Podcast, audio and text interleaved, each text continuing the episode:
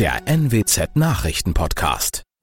Guten Morgen zum Nachrichtenpodcast der NWZ. Mein Name ist Christian Osterloh. Moin.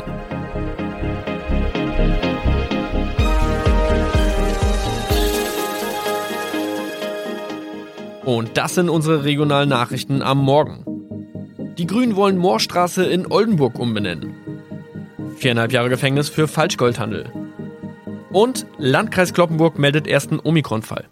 Der Name Moorstraße könnte laut den Oldenburger Grünen rassistisch aufgefasst werden. Deshalb fordern diese eine Umbenennung. Die Straße wurde allerdings nach Hermann Moor benannt, einem der ersten Siedler in der Gegend. Um Missverständnisse auszuschließen, beantragen die Grünen eine Änderung in Hermann Moor Straße. Dann müssten alle Anwohner ihre neue Adresse in ihren Pässen angleichen. Außerdem müssten Polizei, Feuerwehr, Rettungsdienste und Anbieter von Navigationssystemen informiert werden. Die Stadtverwaltung schlug vor, ein Zusatzschild mit Informationen zur Person Hermann Mohr anzubringen. So könne man alle Irritationen beseitigen. Tobias G. musste wegen dem Verkauf von Falschgold am Mittwoch vor das Landgericht Oldenburg. Nachdem der Schortenser bereits im Mai zu einer Freiheitsstrafe von mehr als drei Jahren in Jever verurteilt wurde, betrieb er seinen Handel auf eBay Kleinanzeigen weiter. Das wog bei der Verhandlung schwer auf. Der 27-Jährige schrieb in die Inseratsüberschrift das Wort plated, was so viel bedeutet wie überzogene und nur vergoldete Ware. Da im weiteren Anzeigentext aber die Rede von einem Reinheitsgrad war und die abgebildeten Goldbarren eine Seriennummer trugen, handelt es sich hierbei um eine Täuschung. Tobias G. wurde zu viereinhalb Jahren Haft verurteilt. Ein weiterer Fall der neuen Omikron-Variante ist am Mittwoch im Nordwesten bekannt geworden. Der Kreis Kloppenburg bestätigt, dass eine Frau bei ihrer Rückreise aus Südafrika am Hamburger Flughafen positiv getestet wurde. Sie befindet sich weiterhin in Hamburg in Quarantäne. Da die Frau im Landkreis Kloppenburg lebt, sei auch das Gesundheitsamt Kloppenburg für diesen Fall zuständig.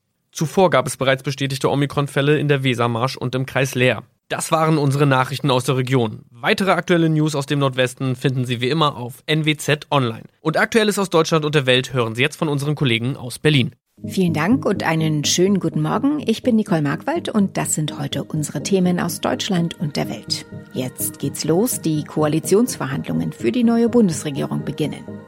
In Brüssel kommen die Staats- und Regierungschefs zum EU-Gipfel zusammen. Und Corona, Fluthilfe, Glücksspiel. Das sind die Themen bei der heute startenden Ministerpräsidentenkonferenz. Nun wird's ernst. Ab heute kommen SPD, Grüne und FDP in Berlin zusammen, um über die Bildung einer gemeinsamen Bundesregierung zu verhandeln. Und das ist ein komplexes Unterfangen. Jede Partei schickt sechs hochrangige Vertreter. Dazu kommen die Leiter der Arbeitsgruppen. 22 von diesen Arbeitsgruppen mit Fachpolitikern sind geplant und sie sind dafür zuständig, die Details auszuarbeiten. Knackpunkt werden wohl vor allem die Finanzen. Jan-Henner Reitze berichtet aus Berlin, bis Weihnachten soll eine Ampelregierung stehen. Das sind noch mehr als zwei Monate, also eine ziemlich lange Zeit. Warum sollen die Koalitionsverhandlungen denn so lange dauern? Allein an der Zahl der Arbeitsgruppen 22 sieht man schon, es wird kompliziert und einerseits die Erwartungen, die von Fridays for Future in Sachen Klimaschutz, Verbraucherschützern in Sachen Energiepreise oder Wirtschaftsexperten in Sachen Finanzierung gestellt werden, sind riesig. Andererseits haben SPD, Grüne und FDP auch selbst einen echten Aufbruch versprochen und das bei teilweise ziemlich gegensätzlichen Positionen. Da ein Gesamtpaket auszuhandeln, das möglichst viele zufriedenstellt, wird dauern und schon klar ist, alle werden es am Ende wohl nicht sein. Was wird heute zum Auftakt passieren? Inhaltliche Durchbrüche oder großartige Neuigkeiten wird es heute wohl keine geben. Erstmal kommt es darauf an, die positive Atmosphäre, also Vertraulichkeit und den Willen, gemeinsam einen Aufbruch zu schaffen, der in den Sondierungen von den Spitzenvertretern der Parteien verbreitet wurde, in die Koalitionsverhandlungen hineinzutragen, an denen ja viel mehr Vertreter von SPD, Grünen und FDP beteiligt sind. Und wenn man erstmal weniger hört, um was wohl auch gestritten wird, ist das sogar eher ein gutes Zeichen, dass es am Ende etwas werden könnte. Schwierig Schwierig könnte es ja beim Thema Geld werden, denn versprochen wurde so einiges. Investitionen in Klimaschutz, Digitalisierung und Bildung. Gleichzeitig soll aber die Schuldenbremse eingehalten werden und auch Steuererhöhungen soll es keine geben. Wie könnte denn das nötige Geld aufgetrieben werden? Die Ampelparteien könnten sich zunutze machen, dass bei der Schuldenbremse nicht mitgerechnet wird, wenn Staatsunternehmen Kredite aufnehmen. Also etwa die Bahn macht neue Schulden, um ins Schienennetz zu investieren. Für andere Bereiche könnten für diesen Zweck sogar neue Gesellschaften gegründet werden. Das wäre eine Art finanzpolitische Trickserei, von der vor allem die FDP überzeugt werden müsste. Das gilt auch für die Möglichkeit, die Vorlage der alten Regierung zu nutzen. Die plant wegen Corona fürs nächste Jahr sowieso schon mit 100 Milliarden Euro Euro neuen Schulden. Unter diesem Deckmantel könnte die Ampel noch mehr neue Kredite etwa für Investitionen in den Klimaschutz aufnehmen. Wo gibt's noch was zu holen? Was ist beispielsweise beim Thema Steuern? Ist es ganz ausgeschlossen, dass sich da noch etwas tut? Im Sondierungspapier steht ja, dass sich nur bei Einkommens-, Unternehmens- oder Mehrwertsteuer nichts ändern soll. Die SPD hat schon laut überlegt, dass bei der Erbschaftssteuer ja was möglich wäre. Die zumindest in den Medien schon viel diskutierte Lockerung beim Thema Cannabis könnte in Sachen Einnahmen ins Spiel kommen. Bei legalem Verkauf könnten ja wie bei Zigaretten natürlich Steuern erhoben werden. Auf jeden Fall geschaut wird auch, ob auf der Ausgabenseite etwas gestrichen werden kann, zum Beispiel bei der staatlichen Förderung von Hybridfahrzeugen. In Brüssel kommen ab heute die Staats- und Regierungschefs der EU-Staaten zu einem Gipfel zusammen. Bei dem Treffen der Vertreter aus 27 Ländern wird es auch um mögliche Reaktionen auf die steigenden Energiepreise gehen. Dominieren dürfte das Treffen allerdings der Streit über die polnischen Justizreformen und das jüngste Urteil des Verfassungsgerichts in Warschau zum Vorrang von EU-Recht. Sarah Geiserde berichtet aus Brüssel. Sarah, erstmal zu dem Thema, das viele Menschen direkt spüren. Die hohen Energiepreise spiegeln sich natürlich auch in höheren Strom- und Heizkosten. Was könnte die EU dagegen tun? Also einige EU-Länder wie Spanien und Griechenland, die fordern richtig tiefgreifende Maßnahmen auf EU-Ebene. Zum Beispiel, dass gemeinsame Gasvorräte angelegt werden. So soll die EU in Zukunft besser gegen Preisschwankungen gewappnet sein. Das Problem ist aber, andere Länder, wie Deutschland auch, sind kritisch, was diese Ideen angeht. Deshalb können wir da wohl kaum mit konkreten Ergebnissen am Ende des Gipfels rechnen. Wie sieht's beim Streit mit Polen aus? Dabei geht's aktuell vor allem darum, ob EU-Recht Vorrang hat vor nationalem Recht. Einige Länder fordern ja da einen harten Kurs gegen Warschau. Wird der denn kommen? Naja, auch da gehen die Meinungen auseinander. Belgien, Luxemburg und die Niederlande fordern in der Tat klare und schnelle Konsequenzen jetzt. Ihre Position ist, wer EU-Recht nicht respektiert und sich daran nicht gebunden fühlt, der darf auch keine Gelder hier aus Brüssel bekommen. Auf der anderen Seite macht sich dann aber unter anderem Kanzlerin Merkel für einen Dialog stark. Warum diese softe Gangart? Da spielt vor allem die Sorge mit, dass äh, Polen bei zu viel Druck einfach wichtige EU-Vorhaben in Zukunft blockieren könnte.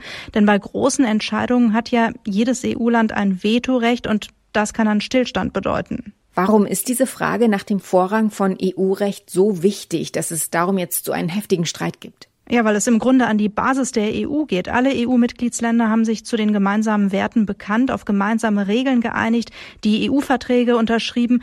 Und wenn jetzt aber EU-Länder anfangen zu sagen, ach, dieses und jenes, das passt uns nicht, da halten wir uns nicht dran, selbst wenn der Europäische Gerichtshof gegen uns urteilt, tja, was bleibt dann noch? Das ist eben super problematisch.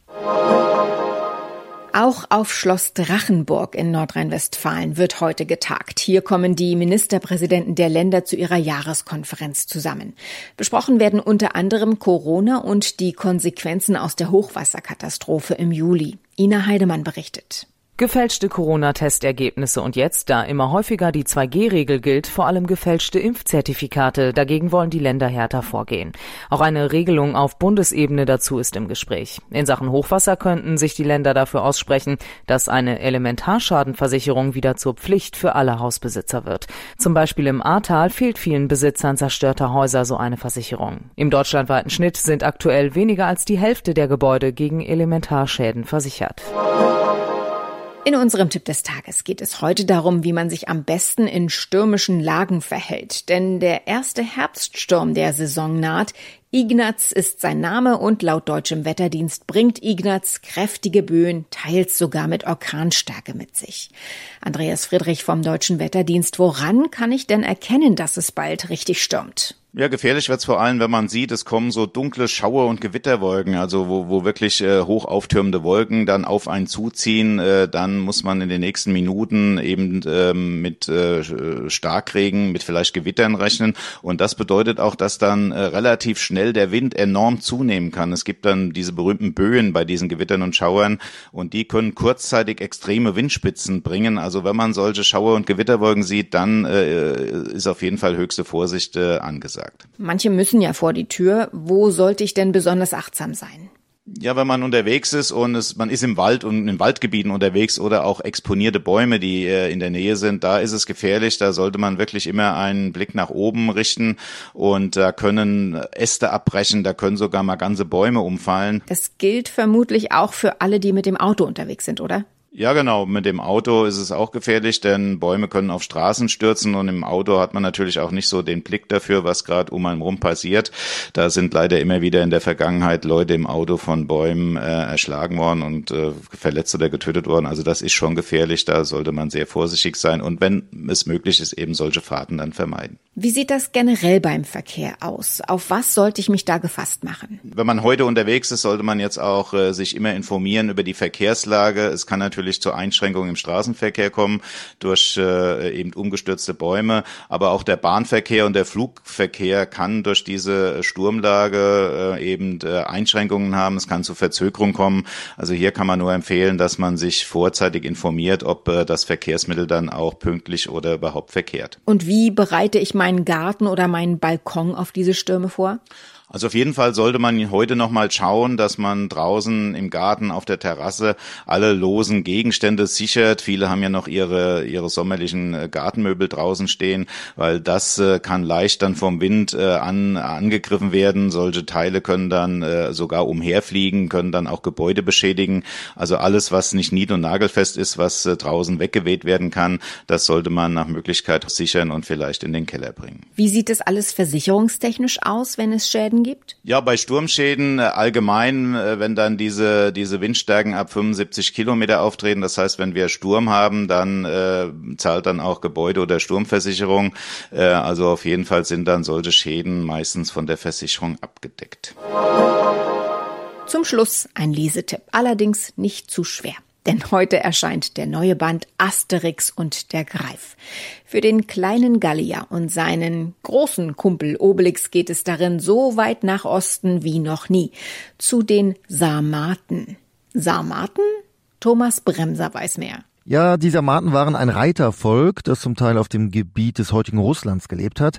Die Asterix-Macher haben sich aber viele Freiheiten genommen, dieses Volk darzustellen. Die Männer stehen hinterm Herd, die Frauen ziehen in den Krieg. Asterix, Obelix, Idefix und der Druide Miraculix reisen in die verschneite Steppe, um den Greif vor Cäsar zu schützen. Der Greif, das ist ein Wesen halb Adler, halb Löwe. Der 39. Band zeichnet sich natürlich wieder aus durch den typischen Asterix-Humor, Running Gags und interessante Details am Bildrand. 48 Seiten hat das Heft. Soweit das Wichtigste an diesem Donnerstagmorgen. Mein Name ist Nicole Markwald. Ich wünsche einen guten Tag.